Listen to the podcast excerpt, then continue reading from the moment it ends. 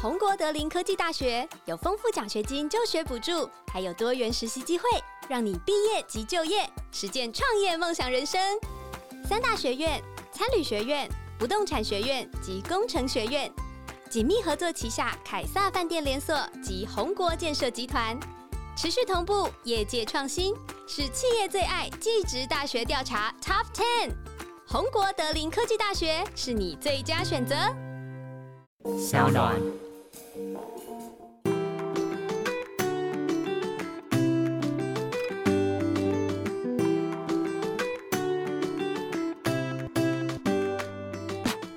欢迎回到艾比爱公微。今天呢，很高兴要跟大家邀请到的是，呃，应该说我们节目默默默默走向我自己私人个人喜好非常多的爬山啊、走山林啊，或者是露营啊。之前也邀请过很多的达人，那这一次呢，邀请到的是我之前在活动中有碰到，就非常非常的好奇，这一位先生到底。为什么他可以称为一个登山达人呢？我后来看了他简历跟这一本书以后，我发现真的他当之无愧。我们欢迎台湾三六八的陈燕瑜，欢迎你。大家好，燕瑜你好。通常会说什么？哎，通常大家都叫你三，叫你什么外号？比较多人叫三六八，哎，就叫三六八，对不对？但是比较熟的会叫燕语。燕语，对。因为你可以跟我们说一下三六八的来源吗？三六八的来源是我在十九岁的时候，就是立志，就是用摄影旅行的方式走遍台湾三百六十八个乡镇市区这样。但是那个时候是光摄影嘛？那个时候你的目标只是因为想要摄影？对，一开始只是摄影而已。可是乡镇归乡镇啊，你怎么会突然走进山林里？哦，因为一开始在做摄影旅行的时候，那时候因为我都是用骑机车的方式，嗯，骑机车跟大众运输，然后。刚开始都是从都市开始拍，然后就是从都市拍到乡村，再从乡村拍到部落，然后再从部落最后就开始登山，就是从外围地带一直往越南到达的中心地带做拍摄。嗯，所以你在一开始起因是因为喜欢拍摄，但是拍山跟拍乡镇有什么差异吗？拍山跟拍乡镇有什么差异？我觉得差异最大的是山，它存在台湾就是已经。非常的古老，它的渊源来说，我觉得更代表台湾。嗯，其实我没有把三六八走完，因为其实要走完很快，但是因为我已经去了三百多个，嗯，然后但是有些地方就是为了追求把它完成去走完，就会觉得有点走马看花，或是因为现在就觉得台湾的优势就是在户外，所以现在就是比较想要以户外活动。去做推广。嗯，我看了你的书，我才知道原来台湾是呃三千公尺以上高山世界蛮 top 前几名的多数的国家，算是第一吗？应该算是，应该算是第一，对不对？三千以三千公尺来说，应该算是第一。对，因为台湾三千公尺以上的高山就已经有两百六十几座，两百六十八。对，然后如果呃你书里面提到日本才二十几座。日本我记得是三十吧，对，那个那个差距之大哎，所以我在之前，因为我自己也，我其实也不算是很常爬山，但是我也很爱爬山，所以之前在国外遇到一些朋友的时候，他常常那种很爱爬山的朋友，他都会说。在台湾真的是一件很幸福的事，你可以很轻易的就可以看到这种很高山、很高海拔的一些山景，然后呃，你也是在爬了这十年间感受到在台湾爬山是一件很幸福的事吗？嗯，对，就是后来开始爬山之后，就觉得台湾的山就是除了很漂亮之外，它有这么多山，可是它其实面积就台湾国土面积其实不大，嗯，所以它大部分。这些山上面都有一些故事，像国外有些地广人稀的山，它可能就是自然景观特别的丰富，但是不见得会有人在那边居住。嗯，所以台湾的山其实最早期有很多，尤其是原住民的一些相传的一些传说跟故事，是不是？呃，你在书的一开始是最推荐大家觉得玉山一定要去爬一次，对，原因是什么？呃，玉山就是第一个是。就是台湾人必做的三件事之一嘛，嗯，然后再来就是它是台湾就是最高峰，然后也是东北亚的最高峰，嗯，然后再来就是玉山，我我觉得应该很多人不知道它有神话故事，就是其实台湾有很多神话故事，但是最可能让大家最能记得的，应该就是玉山的故事。玉山有什么神话故事？它其实是在就是古老的洪水传说。然后讲到洪水传说，大家第一印象应该就是诺亚方舟。对，但是诺亚方舟是国外的故事，所以我们台湾也有一个台湾版诺亚方舟。有台版诺亚方舟，台版对，就是怎么样？怎么样？它它叫东古沙飞，嗯就是这个东古沙飞就是玉山的布农语，布农族人叫玉山叫东古沙飞。然后东古沙飞的意思就是翻译成中文，它叫做提供避难的山峰。嗯就是传说中在古早的时候，有一只很巨大的蟒蛇，它就爬爬爬爬到浊水溪的河口。浊水溪是台湾最大的河流，对，然后它就堵在河口不走，所以就引发了洪水。嗯虽然很瞎，但是这是神话，神话故事都这样。对。然后既然是从这种动物身上它就引发了洪水，然后把全世界都淹没了。嗯那个时候只剩下一座山的山顶露出海面上，就是东古沙飞。嗯然后那时候人类跟动物都躲到这座山的山峰去避难，一直到那个有一只神圣的鸟，它叼着一根火把交接给上面的人类。后来又有一只很巨大的螃蟹，它就这样爬爬爬爬到浊水溪的河口，然后就把那个蟒蛇剪成两半，然后洪水就退下了。哇，然后就是人类有这个火把之后，才得以延续他们的生命。嗯哼，所以这就是玉山的神话故事。对，但我觉得蛮酷的是，因为我其实从小就很喜欢神话故事，可是你是什么时候听过的啊、因为我看你这本书里我是爬山才有知道。所有的故事我都没听过，欸我只有听过嘉明湖嘛，就是其实蛮多，其实网络上很多诶、因为超级多。真的很多故事。然后其实那些故事，其实在听的时候，等一下也可以请那个三六八继续跟我们分享，因为嗯有很多山的故事其实是蛮凄美的耶。对你一开始听，尤其当你在爬在那座山上的时候，你的感受会更深，因为你可以完全联想到在几百年前曾经发生过这些事情。对啊，就是像你如果去爬玉山的时候，你就可以想象你是当初拿到火把的那个人类。你是那个救世主的感觉。没有，但是就是就是会有一种穿越时空的感觉。嗯嗯嗯，像台湾这么多山呐、因为我相信很多呃很爱登山的朋友们，他们嗯都是那种收集百越的那个路线。你是这种路线的人吗？我一开始应该有点算是诶，但后来就比较还好。是什么让你就是有这样的转变？爬山的过程吧，是我更注重的。嗯就是可能是跟山友间的互动啊，然后或是自己跟自己的对话的过程。就是我很常在山上就是放空，就是我觉得有点像冥想，啊但我自己是没做过冥想，嗯所以我不太知道一不一样，但我觉得很像，就是我可以在那个场域感觉我跟自然合为一体。嗯，听说你最近听到树跟你说话，哦，对，发生什么事了？就我去年蛮低潮的，就是因为现在国门开放，就是生意其实受蛮大的影响。嗯。再来就是去年公司有发生一些事情，嗯哼，所以就是遇到一些挫折。对对对，然后就是去年就是比较低潮，然后我去年也有时候也会借酒浇愁这样，嗯。对，但我都不知道我怎么了，然后是一直到我去年年底之后去爬山了，就是前面我一直在想说，哎，我是不是像大家说的，就是我说喜欢山只是我要拿来做生意的工具，嗯这样有在做这方面的矛盾跟挣扎，就是在怀疑自己嘛。对，嗯然后是一直到我年底被朋友约去爬山了，然后我才发现，诶，我好像真的是很喜欢山。嗯然后爬再爬了两三次之后，就是我我比我就是比较没有那么怀疑自己，然后一直到我有一天去抱了一棵树之后，就那棵树跟我讲话，那时候还有哭，他说什么？他跟我说没事了，这里终究还是你的归宿，谢谢你回来了，这样。嗯，其实我在看你的书的前端呢、你的一开始走进山林里面的开端，其实我觉得一直都可以看到你很爱山的那份很单纯的纯真感，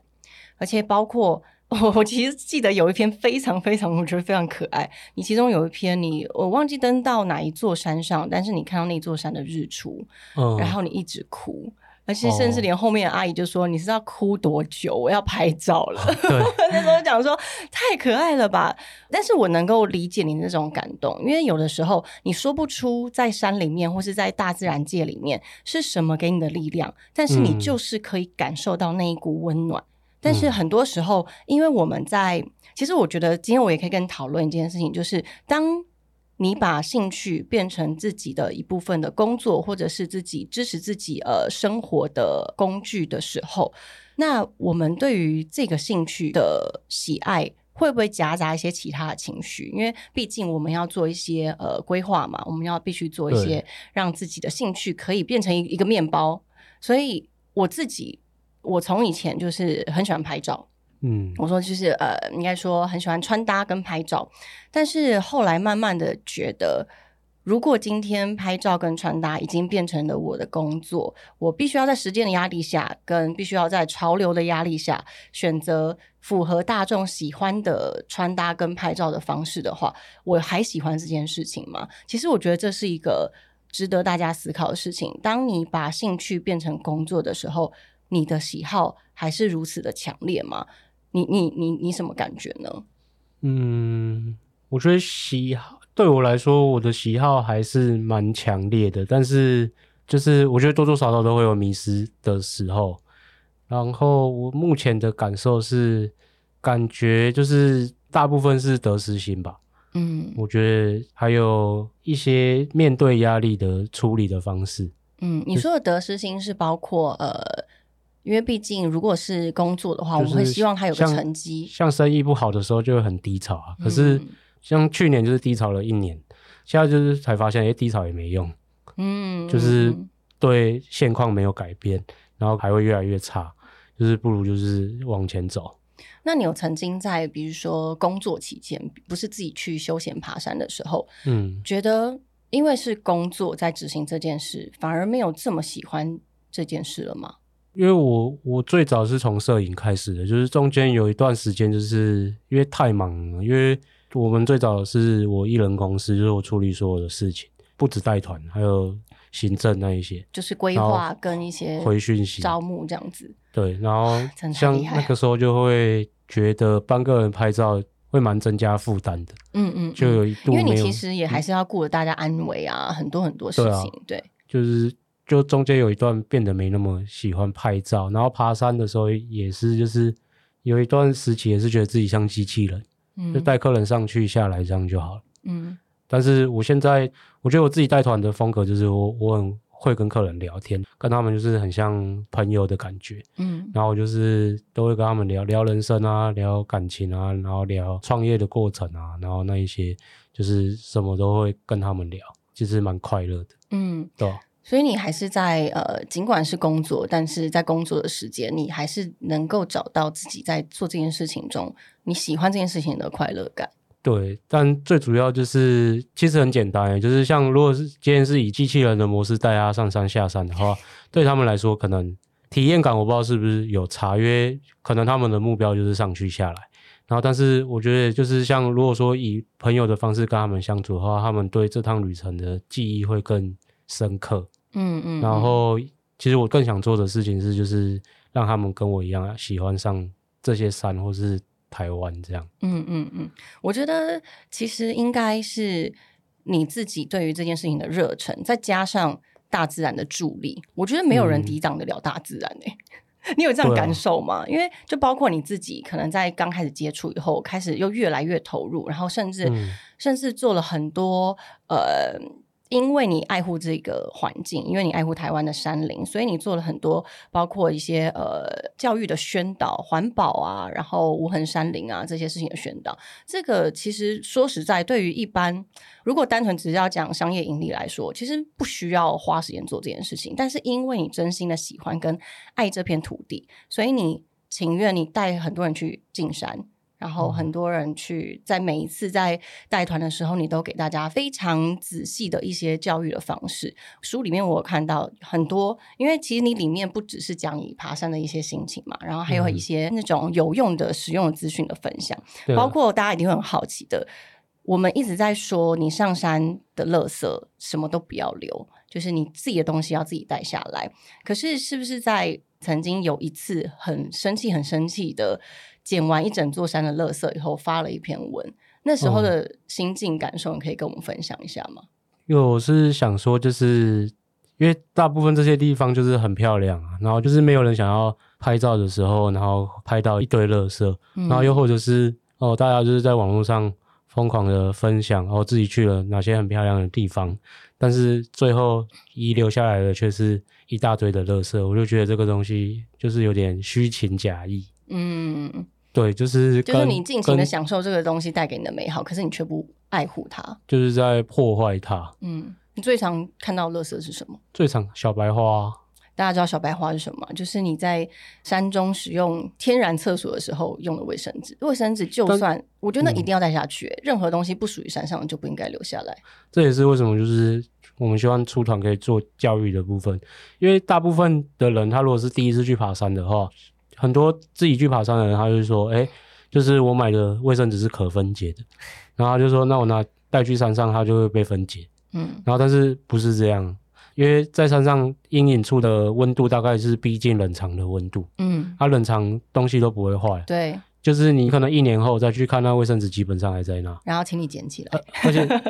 对啊，而且再来就是承载量啊，因为对，没有人想过说你觉得可以丢，那这个地方一平方公里它只能承载十公斤的垃圾，那如果一百个人都丢一公斤，那它不就是超载？就是超载，就包括一些大家以为的它是来自于大自然的果皮啊，或者是你吃剩的一些以为可以分解的食物，那些其实都不属于山上。对，啊，然后再来就是小学生物课本都有教嗯生态链啊，嗯，就是你那果皮会被动物吃啊，对被动物吃那个影响其实当下没有马上影响，但是久而久之影响，像那个什么寿山、柴山的猴子那么多，就是他们大部分就是生态链已经被，已经被破坏掉了。他再也不吃那种很不甜的香蕉了，天然香蕉不吃，他非要吃那种 超级甜的香蕉嘛。但是那个到后面就会变一个危害，它应该就会变成一个问题。嗯，我觉得在这边可以跟大家分享，也跟那个三六八分享是，我去芬兰的森林里面，呃，报名一个他们的采菇的行程。嗯然后芬兰它有一个呃人权，就是他在说，任何人都有权利自然的取用大自然的所有的物品。他说的取用就是你用一个最天然的方式享受，包括你采野莓来吃，包括你采菇来煮带回家，他们都是开放的。呃，虽然我们可以觉得哇，好羡慕哦，就是欧洲国家可以做到一个这么开放的一个法规法条，但我觉得其实你要往更深处去看的是。他们的人民的对于大自然爱护跟对于环境生态的一些循环链的知识量是非常足够的，嗯。甚至你知道吗？我连爬他们的道路里面，他们可能在山中都会有一个小木屋，然后是完全免费让你可以去那边睡的，然后里面还有柴，柴是有些人就是帮你劈好的，嗯然后那些都是可以随意取用，而且是免费的。然后你就会想象得到，如果这件事情同时搬回台湾的时候，我们会怎么样的使用它？当然，最好的状态是也是可以跟芬兰的人一样，因为我去的时候，他们的山屋里面的木头排的超整齐。我相信那绝对不是呃雇佣员工来做这件事情，应该都是大家山林里面的山友各自去互相维护的，然后非常的干净，没有任何的垃圾，也没有任何呃你会在都市里面看到一些加工的呃塑胶的东西，什么都没有。嗯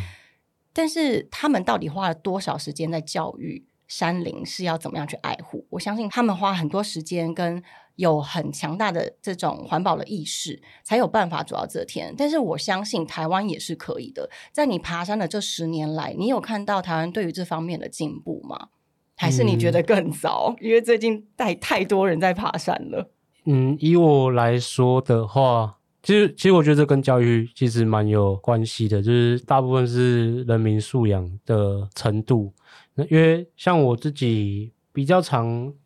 因为年轻人算是蛮后期开始比较踊跃的在爬山，是不是在疫情这几年？对，比较踊跃的在爬山的。然后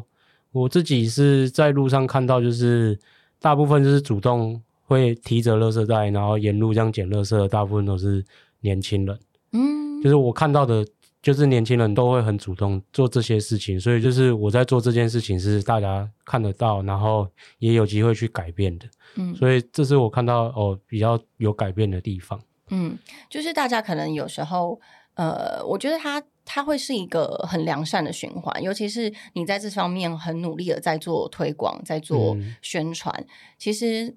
任何一个人做的一件微小的事情，在你自己看来只是随手之劳，你可能捡个垃圾，或者是你可能是带个垃圾呃嗯下山，这些其实在山上的人或是经过的人，他可能就会激发他心中一个小小的种子，想说下次我也要这样。我在这边要跟大家分享的是，我太常太常看到你说你在山上看到乐色的小白花嘛，然后我自己会觉得那种，因为我是一个对于塑胶类的东西有点强迫症的人，我超讨厌在山上看到任何塑胶的，因为是哦。很多人会吃那盐糖嘛，盐糖不是哦。撕一小角，然后另外那一小角真的很容易从口袋掉出来。哦对，然后每次看到的时候，想说天哪，这怎么可能会分解得了？我相信大家都不是故意的，所以如果你嗯。今天在爬山的时候，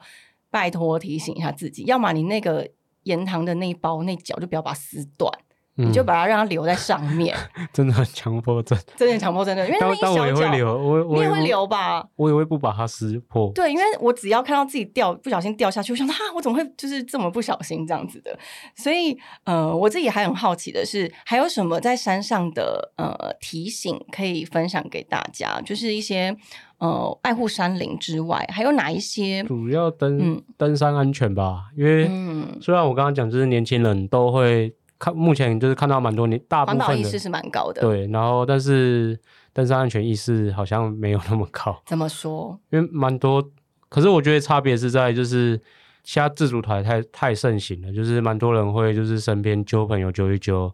就就是是有点像大学生，哎、要不要冲五岭啊？然后这样冲啊就冲了，可是五岭是真正的有道路哎、但是就是会去做一些很热血、很哈扣的事情。哦，可是是你要这边呼吁，其实是但是很危危险的，对不对？对，对我们现在自主团以年轻人偏多来讲，就是很容易会有这种情况发生。但是如果大家普遍安全意识没有那么齐全的话，其实是蛮危险的。嗯，那如果安全意识对你来说，呃，行前的准备算不算是安全意识提升的最第一步？一定是啊，嗯应该说所有的风险都可以借由行前的准备来降到最低。嗯，但是行前准备真的蛮花时间的，你通常就是爬完整，的。嗯，爬一座山你会行前准备需要多少时间？哎，那个三六八行前准备是超细的那种哦。我觉得如果每如果说做到很细的话，基本上看行程呢，如果两天一夜的，你可能一整天吧，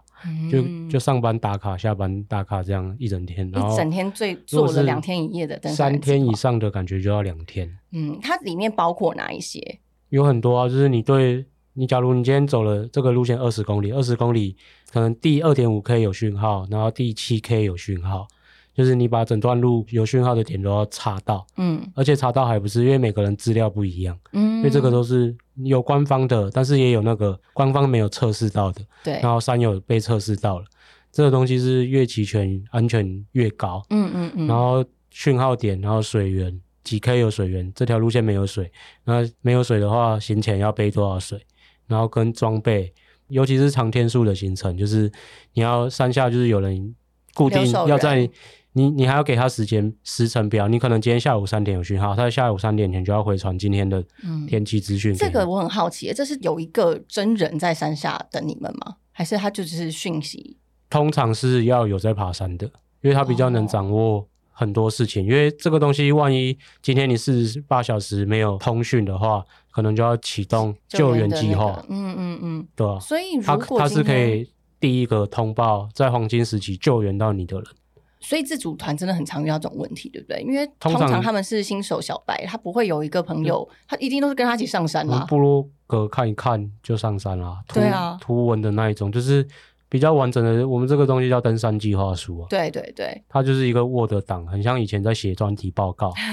就是它有很多表格你要填满。我我猜现在应该没人在写。嗯，那我们以前是每走一个新的路线，我们都会写，带团不会写，但是我们只要走新的路线就是要都会写。是新的路线是要写的。所以那这样子新手小白怎么办？他要怎么样有留守人在山下？呃，现在那个户外安全推广协会，它有做一个留守人的平台，是可以供哇，供大家使用的。哦这个它是协蛮棒的它是协会，嗯嗯嗯，这个蛮就是非营利组织。嗯，所以除了行前准备，呃，你说的是登山计划书吗？对，登山计划书。我里面还有看到你有分享一个我自己虽然爬过几次山，但我自己一直都忘记这件事情的，我觉得很有趣，就是你要把你的装备。你要开箱你的装备，你要拍照，然后你穿的衣服的服装要拍照，你的嗯鞋底的脚印、鞋底要拍照。嗯，它的原因是什么？第一，登山装备拍照跟服装带拍，最主要应该是看你有没有多带东西或少带东西，嗯，然后跟穿的东西对不对。嗯对，然后鞋底拍照是拍那个，主要是看你的鞋底刻痕是不是适合户外的环境。哦，是不是也有个原因是，当你真的遇到状况，然后有搜难队会真的比较快速可以找得到你？对，这个也是关键，因为基本上启动救援系统的时候，一定会先回传上山时的服装那一些，嗯我都因为因为有些人可能是他最坠落，可是他的鞋子可能是留在现场。嗯嗯，之类这个其实是其实蛮多蛮是是这种情况的，嗯就是鞋子有找到鞋子，没找到人，就是能缩小搜寻的范围。对，这个好像蛮多大家会呃忘记的，拍照就是做一个呃对照组这样子。对，嗯，我那时候看你这本书里面写开箱拍照，我想说啊，嗯是在教人家怎么就是拍开箱吗？就是那种一般网络开箱 有趣的影片。嗯我想应该不是哦，然后后来才想说，应该就是因为如果要搜救的话，它需要有一个很明确的搜救指令，知道你现在今天爬山是穿什么样的。但是通常这个这个东西是蛮，就是前面的东西留守了那些如果有做好的话是是最好的。嗯嗯嗯嗯嗯，你自己是不是在山上呃也有遇过失温的状态？对，嗯，去走八天七夜的行程的时候，那个时候已经经验很足够了吗？呃，算我觉得应该算那时候你登山中上吧，嗯，哦，那已经两三年。嗯哼，所以其实，在那一次呃，即便是中上的登山经验，遇到失温是什么情况？我那次是因为我们去走八天七夜的行程，所以其实天气蛮难掌握的。嗯我还记得那一年是大甲妈祖绕境，就是山上还有茶，因为大家都大甲妈祖绕境，就是大家都很关心气候的部分。，对，然后那个时候因为四月，四月其实在春季，春季其实气候轮动非常的快，嗯嗯嗯，然后就是那时候山区的气候一直迟迟没有发布，就是我常关注的一些气象报告。但那时候看他们说大甲妈祖绕境也刚好是八天，他们说这八天天气都很好。再来就是我我有用的就是 Windy，我看 Windy 天气也都很好，我就出发了。出发了之后因为还加上大甲妈祖的保证，所以对就觉得一切都很有波比。对，而且走那条行程我准备了一整年的时间，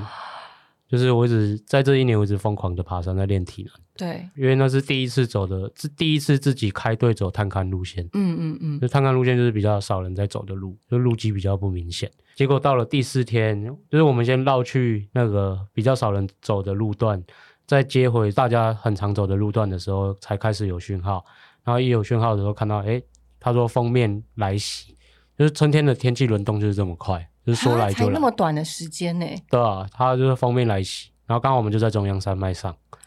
所以我们就是跟护国神山一起护国。然后，但它风真的你没有肉躯护国，对，那风真的超大的，因为跟我同行的有一位已经百越已经爬完了，对，然后他说就是他爬这么久的山没有遇过这样子，他觉得比那个台风来的时候还夸张，是风很大还是很冷？风很强也很冷啊，因为风含雾，然后水汽很重，嗯嗯，就是衣服会湿。那时候风大到就是我我背三十公斤的装备就是往前这样子倒，会吹倒吗？不会就是会被撑住，三十公斤再加上你的体重，对啊，就就那风超大哎、对啊，就是那一天晚上我们要扎营的时候，帐篷就搭不起来，那怎么办？因为我那个内外帐一一甩出来，它就一直啪啪啪啪啪，这根本它然后因为你还要支撑力戳银柱，嗯然后登山的东西都比较轻，银柱又是尖的，这样啪啪啪啪，如果真的搭下去，很有可能就破掉破掉。嗯，因为后面还有四天的行程，就决议说，嗯，我们不能搭帐篷，因为如果破掉，我们你们后面四天没有帐篷。但是可是那个那么冷的状况，你们不搭帐篷，我们有带避难帐。哦，避难帐的话，它就是不需要，就是天幕，嗯嗯，然后我们就是简单的把自己盖起来，然后撑一个高度在那边煮晚餐，就还有空煮晚餐啊，因为需要进食。对啊，一定要吃啊。对对对。然后结果因为有撑一个高度，然后那个风灌下来，天幕直接破，Oh my god！然后我们就我们就随便，本来还想说要煮白饭、煮面之类的，然后就是发现啊没办法，然后就是我们就简单煮个热水，泡个热饮，然后吃饼干。那天晚餐就这样过，然后最后我们就把登山杖拔掉，就是四边压石头，嗯，就跟蛋包饭一样。所以你们是睡在那个天幕下天幕，然后就包着你们这样睡，对啊，这超冷吧像裹尸袋这样子。这个超冷吧？但你们很是冷啊，对，然后雾雨又在下啊，所以啊那只有单层的呀，水都会渗进来啊。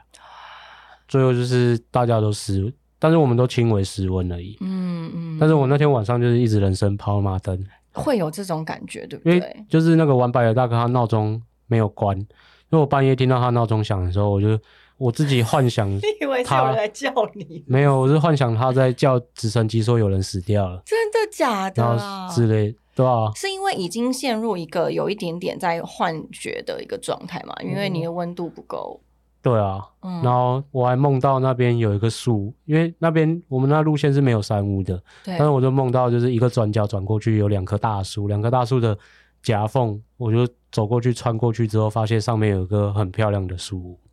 然后我就都是幻觉。然后我就躲上去避难这样。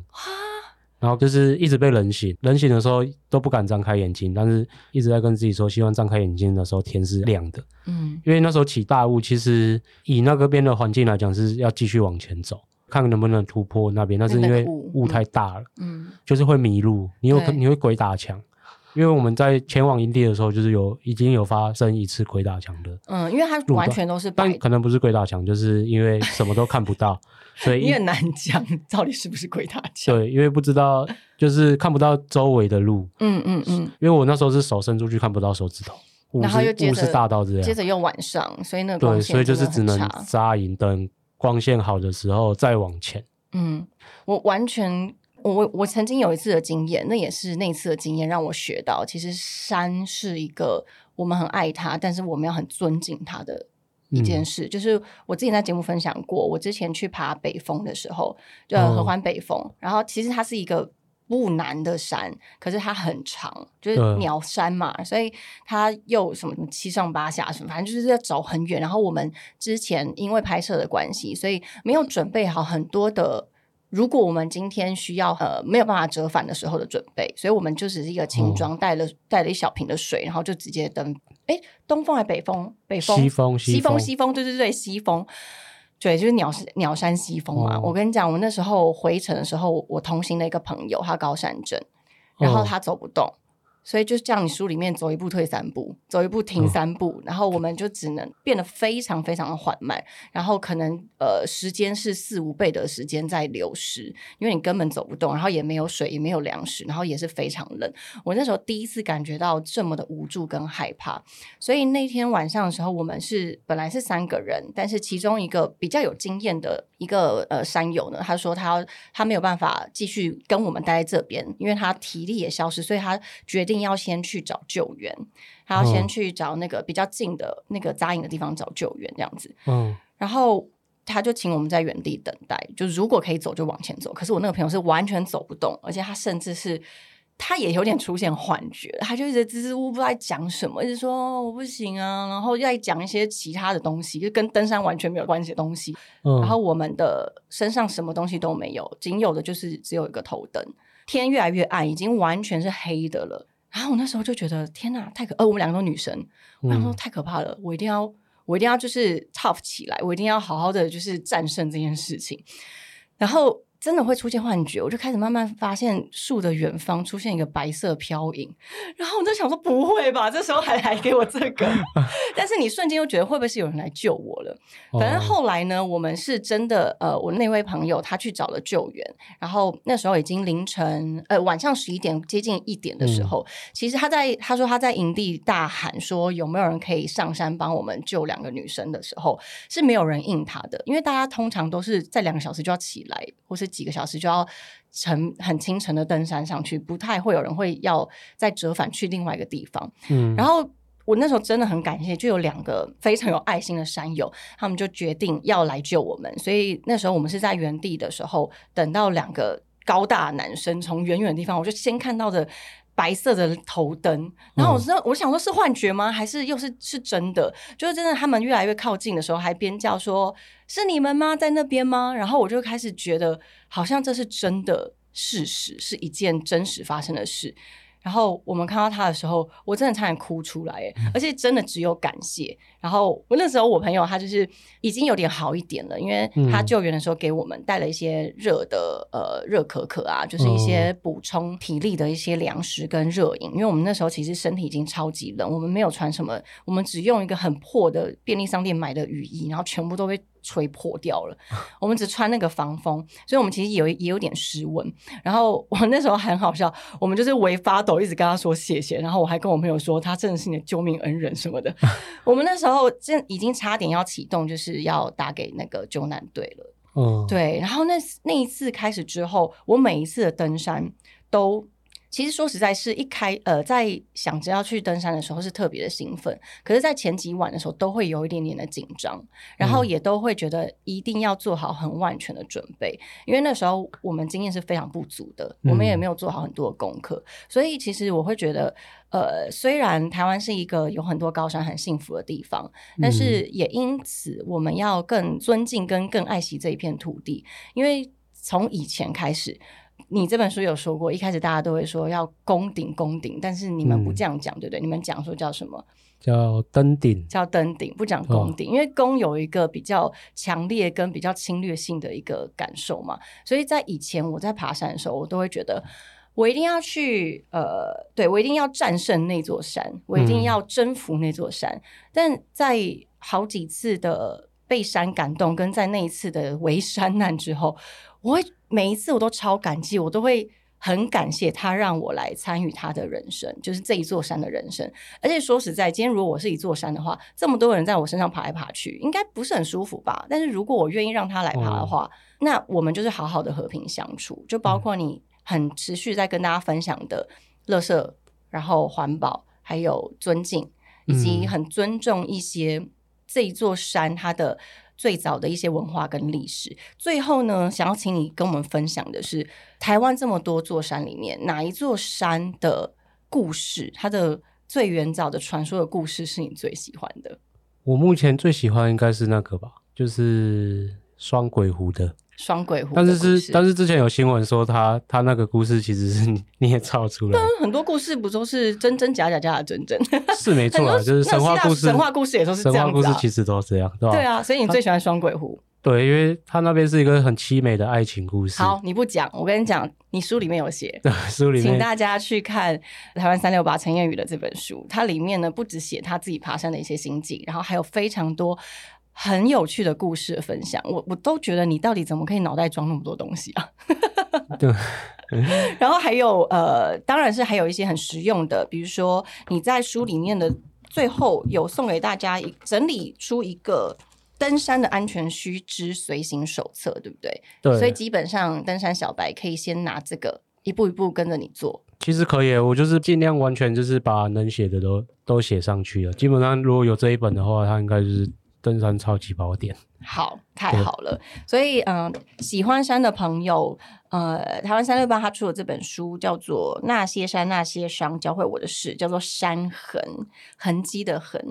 呃，这本书我觉得很棒，因为我自己很喜欢山，但也没有经验很足。你在看的时候会有一些。很深的感触之外，你也会被他的文字给感动。我刚才说你是中文系的吗？然后他竟然跟我说不是，他是化工系的。我想说，你里面形容一些山景很长，我们都被眼前的事物感动，可是却无法形容出来。但你这本书里面，我觉得可以完全的，好像跟着你一起走进了那些时空，跟走进了那个当下。很谢谢你跟我们分享这本书《山痕》。最后有没有什么要跟山友们分享的一句话？希望可以在山上看见大家。耶！希望可以在山上看见你。好啦，我们下次见喽！谢谢你，拜拜，拜拜。